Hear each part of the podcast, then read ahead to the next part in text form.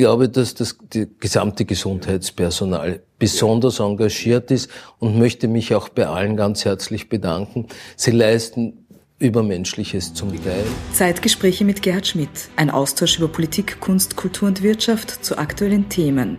Zeit für Gespräche, Zeit für Antworten auf Augenhöhe. Meine sehr geehrten Damen und Herren, herzlich willkommen zur heutigen Ausgabe der Zeitgespräche hier aus der Wiener Urania, dem Herzstück der österreichischen Volksbildung. Äh, es ist mir eine ganz große Ehre, gerade jetzt in, in ganz schwierigen Zeiten, wo wir äh, mit der, mit der Infektion und mit Corona so intensiv befasst sind, ein zweites Mal in unserer Runde den Präsidenten der Österreichischen Ärztekammer begrüßen zu dürfen, Universitätsprofessor Dr. Thomas Segerisch. Ich freue mich sehr herzlich, dass du dir die Zeit genommen hast, heute bei uns zu sein. Danke für die Einladung. Sehr, sehr gerne. Ich glaube, es ist für uns und für die Zuschauerinnen und Zuschauer ganz, ganz wichtig, dass äh, wir jetzt mitten im Lockdown und äh, mit so vielen Fragen, die rund um, um, um das Virus im Moment äh, auch medial zirkulieren, äh, dass wir uns da heute ein bisschen unterhalten. Und das ist eine, eine tolle Sache, wenn der, der Präsident der österreichischen Ärztekammer und auch einer der führenden Mediziner und Experten zu diesem Thema heute bei uns sein kann. Äh, lieber Präsident, lieber Thomas, wie schätzt du die aktuelle Situation ein? Naja, wir haben im Augenblick eine Seitwärtsbewegung, was die Zahlen betrifft. Der Lockdown hat nicht den Effekt gezeigt, den wir uns erhofft haben oder erhoffen. Vielleicht sinkt es noch weiter. Wünschenswert wären Zahlen von weit unter 1000 Infektionen pro Tag und jetzt sind wir irgendwo mhm. zwischen 1000 und 2000 pro Tag. Mhm. Und das, wovor sich alle ein bisschen fürchten, ist ein mutiertes Virus aus England, mhm. das ansteckender ist und das dort dazu geführt hat, dass die Zahlen sehr angestiegen sind und explodiert sind. Prinzipiell fürchten wir uns vor dem sogenannten exponentiellen Anstieg. Mhm. Das heißt, mhm. eine Verdopplung der Zahlen in einem mhm. Zeitabschnitt, je kürzer der ist, umso unangenehmer. Und wir haben das ja im Herbst erfahren müssen, dass, dass es dazu kommen kann. Und das muss man unbedingt verhindern, weil wenn das passiert, dann äh, kommt das Spitalsystem an seine Grenzen. Das ist derzeit glücklicherweise mhm. nicht der Fall. Und wir haben ein gutes Gesundheitssystem in Österreich und auch gewisse Reserven. Äh, das ist, ist ein Vorteil, den wir gegenüber vielen anderen Ländern in der Welt haben. Und wo, wo siehst du die Ursachen, dass wir mit dieser Sieben-Tages-Inzidenz nicht, nicht so runterkommen, wie wir das gerne wollten? Naja, äh, das Hauptproblem wird wohl sein, dass sich die Menschen nicht mehr so streng mhm. an die Vorgaben halten, wie das mhm. letztes Jahr im mhm. März der Fall war. Mhm. Und man sieht es auch an Bewegungsdaten, die man mhm. eruieren kann. Mhm. Und man sieht es auch, wenn man rausschaut, den Verkehr äh, ansieht, beziehungsweise wie viele Leute unterwegs sind. Gibt es ein Stadt-Land-Gefälle in der Problematik? Ich glaube, das Problem findet man ja. da wie dort mhm. in Urlaubsgegenden Skifahrer, mhm. von denen man nicht weiß, wo sie wohnen, aber ja. es gibt sie. Man sieht es an den Autokennzeichen, beziehungsweise kommen irgendwelche äh, Touristen unter Vorwand der Arbeitssuche. Und äh, da gibt es natürlich auch Ansteckung. Aber in Wien ist, ich meine, es ist noch immer nicht äh, so, wie wir das gerne wollten, aber äh, in Wien schaut es irgendwie besser aus wie in manchen Bundesländern, obwohl wir da sozusagen einen dichten Ballungsraum haben. Wien funktioniert von Anfang an sehr gut. Also wir haben in Wien erstens mhm. begonnen mit dem Home Sampling, wo mhm. Menschen, die Symptome hatten, zu Hause geblieben sind und dort abgestrichen wurden. Dann haben wir sehr schnell die Spitäler abgesichert in Wien. Mhm. Alles eine Kooperation. Stadt Wien mit der Ärztekammer. Alle haben hier rasant gearbeitet und äh, das letzte waren sogenannte Schnupfenboxen. Da wurden 30 von denen über Wien verteilt aufgestellt. Das ist, sind eigentlich Arztordinationen, mhm. wo man mit Symptomen hingeht, mhm. sofort getestet mit leichten wird. Symptomen, oder? Ja, mit leichten, ja, also mit ja. Schnupfen, Husten, ja. deshalb Schnupfenbox. Ja äh, Erkältungssymptomen. Mhm, mhm. Das kann eine banale Erkältung sein, das mhm, kann aber mhm. auch das Symptom für eine Corona-Infektion sein. Und um hier zu differenzieren und nicht unbedingt in eine Ordination gehen zu müssen, wo man vielleicht die anderen Patienten leicht ansteckt, haben wir diese Schnupfenboxen. Gemeinsam auch in rasanter Geschwindigkeit 30 Stück in Wien installiert. Und das funktioniert sehr gut. Man kriegt dort einen Test, man bekommt eine Behandlung äh, und kann dann entweder sofort nach Hause gehen in Quarantäne, sollte man positiv sein, was nicht sehr mhm. oft der Fall ist, oder man bekommt äh, ein Rezept und eine, eine Medikation. Und die Ärzte, die dort tätig sind, sind das praktische Ärzte oder sind das äh, Kolleginnen und Kollegen von dir aus dem Spitalsbereich? Beides. Beides. Also sie haben die Berechtigung, das zu machen. Mhm. Und sie melden sich stundenweise und mhm. organisiert wird das über den Ärztefunkdienst der Wiener Ärztekammer funktioniert sehr gut. Da ist aber wahrscheinlich auch von der Ärzteschaft auch ein, ein, ein, ein deutlicher Idealismus auch mitspürbar. Also ich glaube, dass das gesamte Gesundheitspersonal besonders ja. engagiert ja. ist und möchte mich auch bei allen ganz herzlich bedanken. Sie leisten Übermenschliches zum ich glaub, Teil. Wir müssen uns bei euch bedanken, weil was die, die Ärztinnen und Ärzte und das Pflegepersonal die letzten Monate geleistet hat, das, das kann man nicht genug äh, öffentlich würdigen und äh, mhm. äh, gerade auch unter sehr, sehr prekären, weil man da am Anfang ja nicht gewusst, wie die Infektion sich entwickelt und das war ja für jeden Einzelnen, jede Einzelne mhm. eine, eine, eine wirkliche Gefahrensituation. Ja, das ist es immer noch, weil wir leider zu wenig Impfstoff haben. Äh, die Gefahr ist da, aber wir haben gelernt, mit der Gefahr umzugehen, um uns zu schützen. Aber es ist trotzdem eine Belastung, auch wenn man mit Maske und Schutzanzug äh, arbeiten muss. Das hält man äh, nicht wahnsinnig lange aus. Und äh, der Einsatz der Ärzteschaft, der gesamten Ärzteschaft, aber auch des ja. restlichen Gesundheitspersonals ist ein, ein Überdurch, äh, ist wirklich ja. überdurchschnittlich und, und ja. dafür herzlichen Dank. Lieber Herr Präsident, ich habe jetzt sicher ein paar aktuelle Fragen, die die Menschen interessiert. Ich glaube, eine Frage, die, die alle Beobachterinnen und Beobachter interessiert, ist, wie ist denn jetzt im Moment die Situation in den Spitälern und die Situation auf den Intensivstationen? Mhm. Im Moment ist sie besser als in der Spitzenzeit, aber das kann sich ganz schnell ändern. Und das ist die, die große Gefahr und davor fürchtet man sich. Also es ist entspannter, es konnten in Wien Betten umgewidmet werden. Wenn die, wenn die Infektionszahlen explodieren, plötzlich steigen, dann steigen natürlich auch, äh, steigt die Zahl der Patientinnen und Patienten in den Intensivstationen und im restlichen Gesundheitsbereich auf den Stationen. Und das muss man unbedingt vermeiden. Das ist auch der Grund, warum man gezielt die mhm. Patienten impft, bei denen die Gefahr am größten ist, dass sie schwer mhm. erkranken. Das heißt aber in der jetzigen Situation, dass jeder Patient unabhängig seiner Erkrankung, wenn er eine, ein Intensivbett braucht, dieses auch bekommt. Im Augenblick, ja. ja. ja.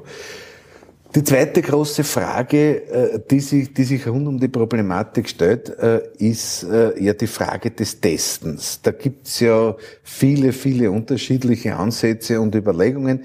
Wir haben jetzt gerade sozusagen gehört, dass diese Wohnzimmertests kommen sollen. Mhm. Wir haben politisch auch spannend die, die Festlegung, dass der Bund sozusagen diese Tests zahlen soll. Wir haben, wir haben sozusagen auch unterschiedliche Teststrategien. Wie wichtig ist jetzt das Testen? Das Testen war immer wichtig und ist jetzt besonders wichtig. Was wir jetzt können ist, wir können mittels Schnelltests relativ einfach innerhalb von 15 Minuten ein Ergebnis haben. Das war ja am Anfang gar nicht mhm. möglich. Da hat es nur diese PCR-Tests mhm. gegeben. Dann hatten wir zu wenig mhm. Kapazität, zu wenig Reagenzien. Das heißt, unsere Testmöglichkeit war sehr eingeschränkt. Mhm. Das ist wesentlich besser geworden. Wir haben Kapazität für PCR-Tests und wir haben im Moment auch ausreichend Antigen-Schnelltests. Mhm. Das sind einfache Tests, wo man einen Nasenrachenabstrich nimmt. Mhm. Nicht schlimm. Meine, es gibt angenehmeres, aber es ist kein schlimmer Abstrich. Und innerhalb von zehn Minuten hat man das Ergebnis und man erkennt, wenn man den richtigen Test nimmt, verwendet. Das sind einige Firmen, die qualitativ höherwertige und andere, die nicht ganz so hochwertige Tests verkaufen. Dann erkennt man, ob jemand ansteckend ist oder nicht. Und diese Tests machen wir zum Beispiel im Spital einmal, mindestens einmal in der Woche. Mhm. Es ist vorgeschrieben, es ist auch gut so, mhm. weil es gibt dem System Sicherheit. Der Nachteil ist, es ist eine Momentaufnahme. Ja. Also für die nächsten Stunden ja. ist das Umfeld auf der sicheren Seite. Es kann natürlich sein, dass ich jetzt einen Test mache, er ist negativ. Die mhm. nächsten Stunden können wir sicher uns mhm. miteinander mhm. unterhalten, ohne dass ich dich anstecken mhm. kann. Aber am mhm. Abend könnte ich vielleicht oder morgen in der Früh ja. dann plötzlich positiv sein. Das muss man wissen bei der Interpretation ja. der Ergebnisse. Das ist nur für unsere Zuschauer, wir sind alle frisch getestet, ja. So ist es, sonst würden ja. wir uns auch nicht ohne Maske trauen, einander zu treffen. Äh, jetzt gibt's diese Idee dieser, dieser Selbsttests, die man auch im Schulbereich mhm. einsetzen wird. Ist das eine, eine halbwegs zuverlässige Methode? Das hängt auch davon ab, welche Firmen da den Test verkaufen. Das ist eine sehr neue Methode und wir haben, was die Zuverlässigkeit und Genauigkeit äh, betrifft, noch keine Daten. Es gibt Hinweise, dass es äh, brauchbar ist, sagen wir mal so, aber weniger zuverlässig als der Test, wo man einen Nasenrachenabstrich macht. Äh, und wenn man ihn selber macht, dann kann man das besser oder schlechter abstreichen da ist natürlich eine zusätzliche Unsicherheit dabei. Aber die Idee bei all diesen Tests ist, mhm. möglichst schnell infektiöse mhm. Menschen zu identifizieren und mhm. zu isolieren, in Quarantäne zu ja. schicken, um zu verhindern, dass die dann andere anstecken. Aber da spielt ja auch das Contact Tracing eine ganz das wichtige Rolle. Das ist ja sehr unterschiedlich erfolgreich in Österreich. Ja. Ja. Also das ist in Wien, obwohl wir so eine große Stadt sind, relativ erfolgreich. Mhm. Mhm. Äh, bei steigenden Zahlen ist das nicht mehr zu managen, weil mhm. wenn ich mhm. tausende Fälle habe, dann habe ich mhm. zigtausende mhm. Kontakte mhm. und die alle nachzutelefonieren ist manuell fast unmöglich. Ich habe von Anfang an Werbung äh, für die Corona-App gemacht, aber leider wurde die von der Bevölkerung nicht so akzeptiert. Ich habe sie installiert und wenn es möglichst viele installiert haben, dann könnte man dieses Contact Tracing automatisiert ablaufen lassen. Ich mhm. weiß nicht, warum das nicht geht. Es, mhm. tut mir leid und es ist schade, mhm. weil durch ein mhm. rasches Contact Tracing identifiziere ich die Personen, die ich angesteckt habe. Ja, ja. Ja. Und kann die dann auch isolieren. Das ja. heißt, die Verbreitung der Krankheit kann dadurch äh, ja. eingeschränkt werden. Ja. Aber wenn jetzt jemand isoliert ist, hat er auch sozusagen während der Krankheit äh, die Möglichkeit der bestmöglichen medizinischen Versorgung und Betreuung. Also in Wien haben wir das so organisiert, dass jemand, der angesteckt ist, selbstverständlich äh, eine medizinische Betreuung hat. Man telefoniert regelmäßig mit ihm. Äh, er wird vom Ärztefunkdienst besucht, mhm. natürlich in entsprechender Schutzkleidung, damit mhm. sich das Personal mhm. nicht ansteckt. Und äh, wenn es ihm schlechter geht, dann äh, gibt es äh, Spitalsbetten, wo er versorgt ja. wird. Also, und die Behandlung ist natürlich auch besser geworden als am Anfang. Wir haben sehr viel dazugelernt und äh, können äh, schwere Fälle doch in, oft verhindern, aber leider nicht immer. Es gibt nur auch für unsere Zuschauerinnen und Zuschauer vielleicht der Hinweis, es gibt auch in Wien eine äh, eine, eine Möglichkeit, dass auch Besorgungen des Alltags sozusagen äh, mit, äh, mit äh, bestimmten Organisationen realisiert werden können, dass man über die Startinformation 4000 äh, das ist ganz auch wichtig. erreichen kann. Ja? ja, das ist toll. Also wenn man das kann, weil wenn jemand ja. zu Hause bleiben muss. Und zu Hause muss man auch aufpassen. Also ja. wenn ein Familienmitglied infiziert mhm. ist, mhm. Dann sollte es nach Möglichkeit in der Wohnung isoliert werden, mhm. eigene Handtücher, mhm. äh, nicht gleichzeitig das Badezimmer benutzen. Äh, soweit es irgendwie geht, von, von, den anderen Familienmitgliedern fernbleiben. Das funktioniert natürlich ja. bei Kindern, die infiziert ja. sind, gar nicht, weil ja. die Nähe zu den Eltern ist notwendig. Mhm. Aber wenn ein Erwachsener sich ansteckt, weil das heißt dann immer, man steckt sich in der Familie an. Ja, aber irgendwie muss das ja dorthin kommen. Ja, ja. Und äh, Lüften ist ganz wichtig, in geschlossenen Räumen. Und zu Hause, wenn einer krank ist, natürlich die Maske auch. Ja. Idealerweise die FFP2-Masken, ja. die ja jetzt ja. vorgeschrieben sind, ja. das sind an sich Masken, die ursprünglich nur für den Gesundheitsbereich gedacht waren. Aber sie schützen wesentlich besser als eine selbstgemachte mhm. Stoffmaske. Ohne Ventil jedenfalls. Ne? Die ist ohne Ventil. Das Ventil würde bedeuten, dass dass man ausatmen kann, mhm, mhm. aber das vis-à-vis damit gefährdet. Und mhm. hier schützt man sich und die anderen. Mhm, und das mhm. vorausgesetzt, es ist dicht aufgesetzt. Mhm. Ja. Ähm, es ist, ja, stundenlang ist es unangenehm, die Maske ja. zu tragen, ja. aber kurzfristig geht das ganz gut. Lieber Herr Präsident, großes Thema, großes Thema Impfen. Mhm. Äh, wir haben in Österreich, glaube ich, du hast, äh, du warst dabei am 27. Dezember, glaube ich, die erste, ja. die erste Impfung an der, an der Medizinischen Universität äh, äh, durchgeführt. Wie ist jetzt die aktuelle Situation? Man hört äh, in der öffentlichen Diskussion von Lieferengpässen, von schlechten Bestellungen, äh, die man der EU zuordnet, anderen zuordnet. Äh, lassen wir vielleicht einmal sozusagen jetzt den politischen Faktor kurz einmal draußen. Aber wie schaut es jetzt sozusagen aus, aus, aus medizinischer Sicht aus? Also derzeit werden Pflegeheime geimpft, sowohl die Bewohner als auch die Angestellten, mhm. was Mitarbeiter, was wichtig ist, weil wir gesehen haben, dass die mhm. meisten schweren Erkrankungen und die meisten Todesfälle in diesen Pflegeeinrichtungen waren. Und äh, parallel dazu wird das Gesundheitspersonal mhm. geimpft, sowohl ja. in den Spitälern als auch im niedergelassenen Bereich. Wir hatten letzte Woche in Wien die erste große Impfstraße. Das war vorbildhaft organisiert.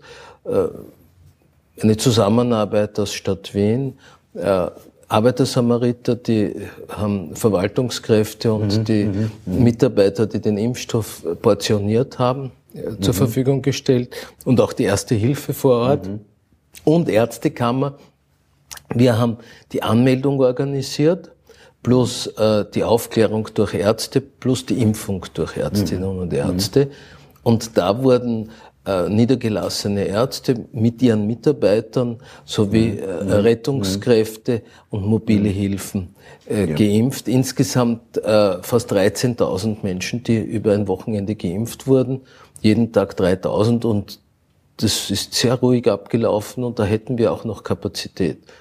Wo der Engpass ist, ist beim Impfstoff. Ja. Also impfen können wir schnell. Wir können in diesen Straßen schnell impfen. Man kann auch bei den Hausärzten und bei den niedergelassenen Ärzten. Du hast es vor, vor ein paar Tagen öffentlich gesagt, ja. äh, auch die Forderung, dass auch die niedergelassenen Ärzte, die praktischen Ärzte auch impfen dürfen. Die möchten gerne impfen, dürfen ja. impfen, aber sie haben keinen Impfstoff oder nicht ausreichend. Ja. Also für die praktischen Ärzte, für die niedergelassenen gibt es noch gar keinen Impfstoff.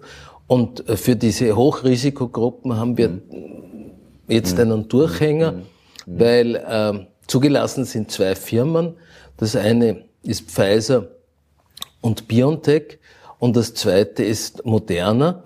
Moderna liefert fast nichts nach Österreich mhm. und Pfizer BioNTech liefert im ersten Quartal 1,1 Millionen mhm. Dosen. Damit kann man die mhm. Hälfte, also mhm. circa eine halbe Million Menschen impfen, mhm. österreichweit. Mhm. Aber da gibt es jetzt einen Durchhänger, weil sie ihre Fabrik in der Nähe von Brüssel erweitern. Und um das erweitern zu können, musste man die Produktion drosseln. Die bemühen sich sehr, mehr Impfstoff zu produzieren, ja. haben eine Fabrik dazu gekauft. Und die dritte Firma, die hoffentlich zugelassen wird, ist AstraZeneca.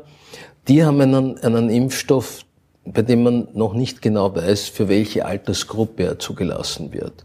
Jedenfalls haben wir hier Engpässe und die EU hätte früher mehr bestellen sollen. Ja. Okay.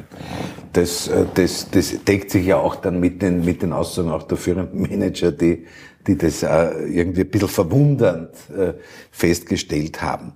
Jetzt ja, haben es hat uns ja nicht ja. überrascht. Ja. Ich meine, wenn der erste Impfstoff auf den Markt kommt weltweit und ich eine Pandemie habe, dann war ja anzunehmen, dass die Nachfrage eine große ist und dass besonders am Anfang mhm, hier mhm, Engpässe mhm. sind. Und der, der zuerst bestellt, der bekommt mhm. zuerst geliefert. Ja. Und das hat zumindest innerhalb der EU schlecht ja. geklappt. Jetzt habe ich, äh, jetzt hab ich gelesen, dass wir bis zur Kalenderwoche 13 äh, die kritischen, äh, die, die Hochrisikopatienten und die, die Personen sozusagen im medizinischen Bereich geimpft haben werden. Ist das noch ein realistischer Plan? Das ist so Ende März herum.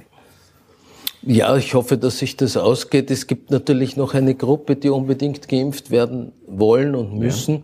Das sind die Betagten, die älteren Herrschaften, die zu Hause mhm. sind.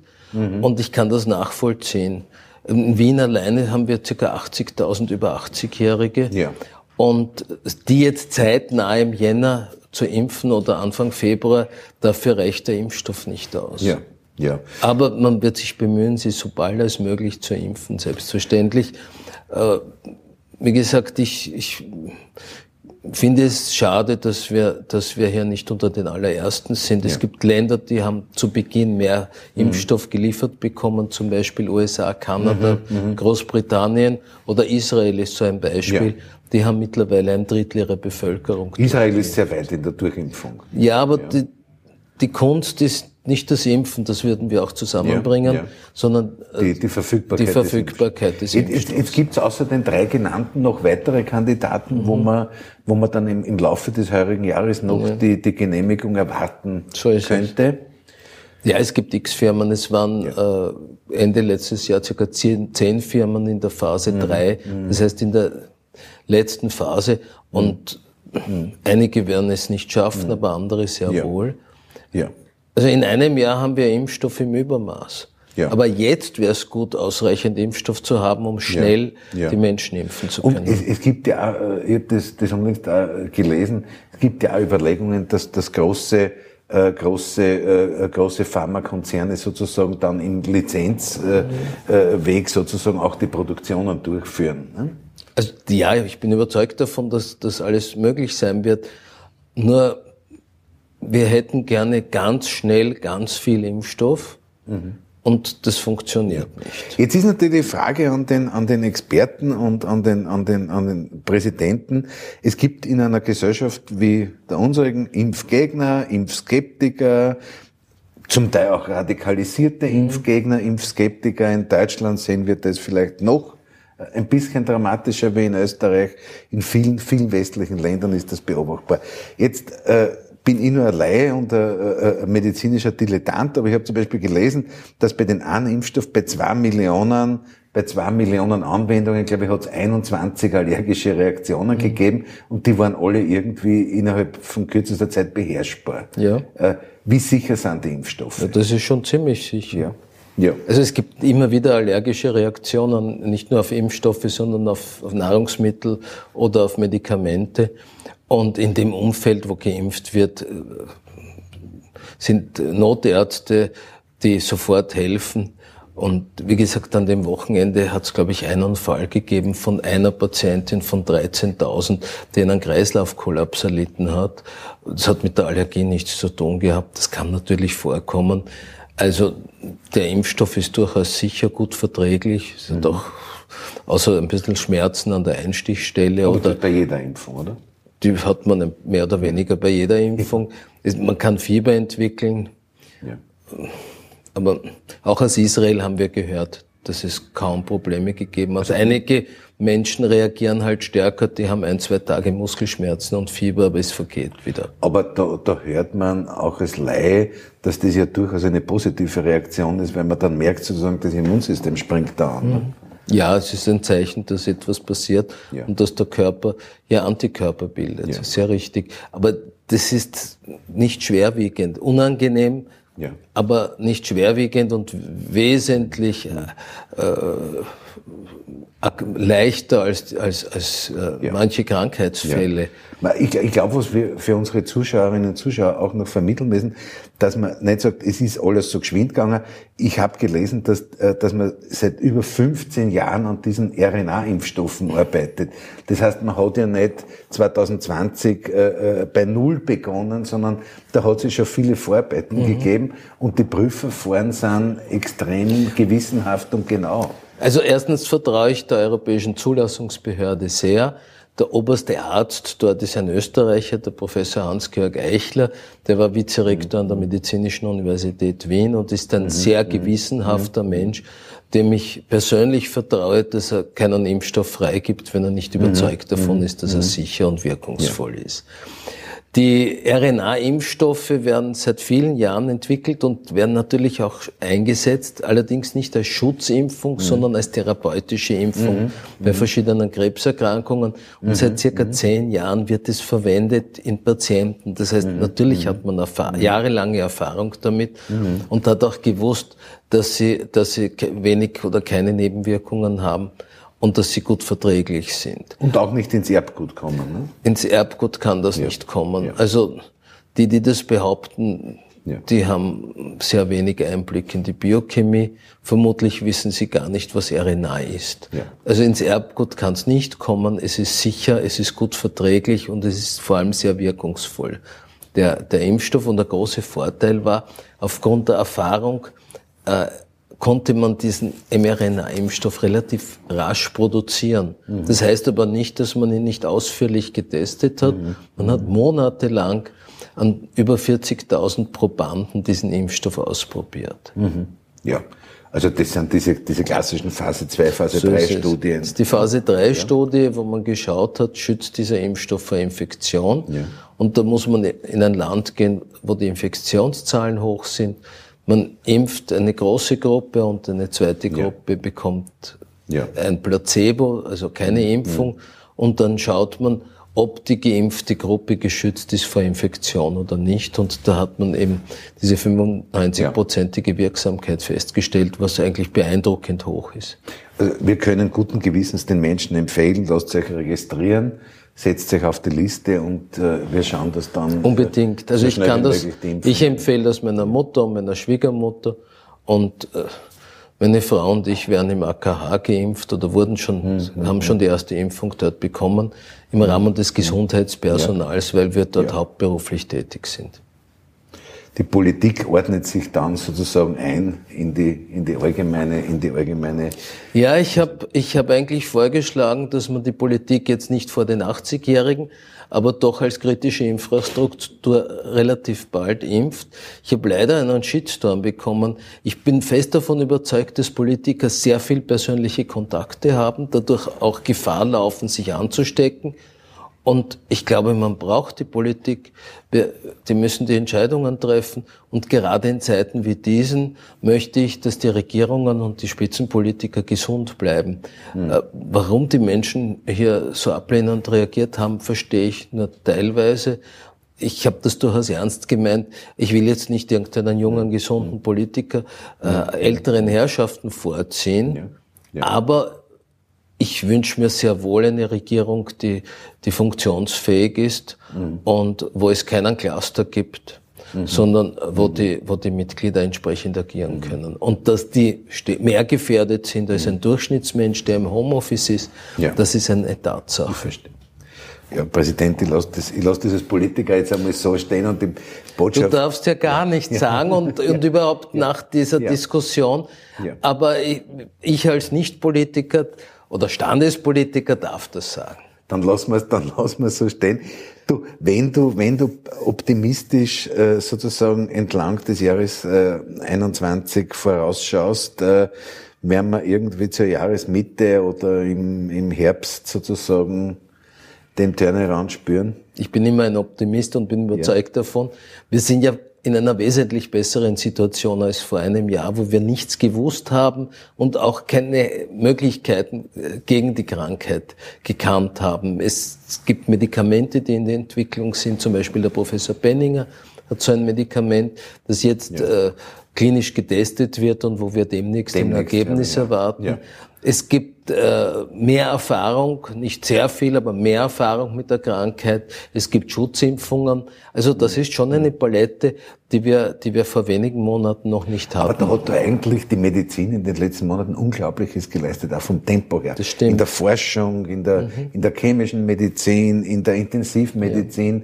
Ja. Äh, weil man ja innerhalb kürzester Zeit erklärt hat, wie dieses Virus wirkt und, und alles weiß man noch nicht, aber ja. man hat dazu gelernt. Ja. Das stimmt. Also wir können schon stolz sein auch auf den ja. Äh, Standort Österreich, weil wir haben hier äh, Spitzenexperten, sowohl im wissenschaftlichen Bereich, es werden ja auch hier mhm. Impfstoffe mhm. entwickelt, oder zum Beispiel äh, findet die Endproduktion des Pfizer-BioNTech-Impfstoffs mhm in Klosterneuburg statt. Das mhm. ist eine Firma, eine österreichische Firma, die von einem Professor mhm. auf der BOKU gegründet wurde, von Professor Kattinger, jetzt mhm. von seinem mhm. Sohn geleitet mhm. wird.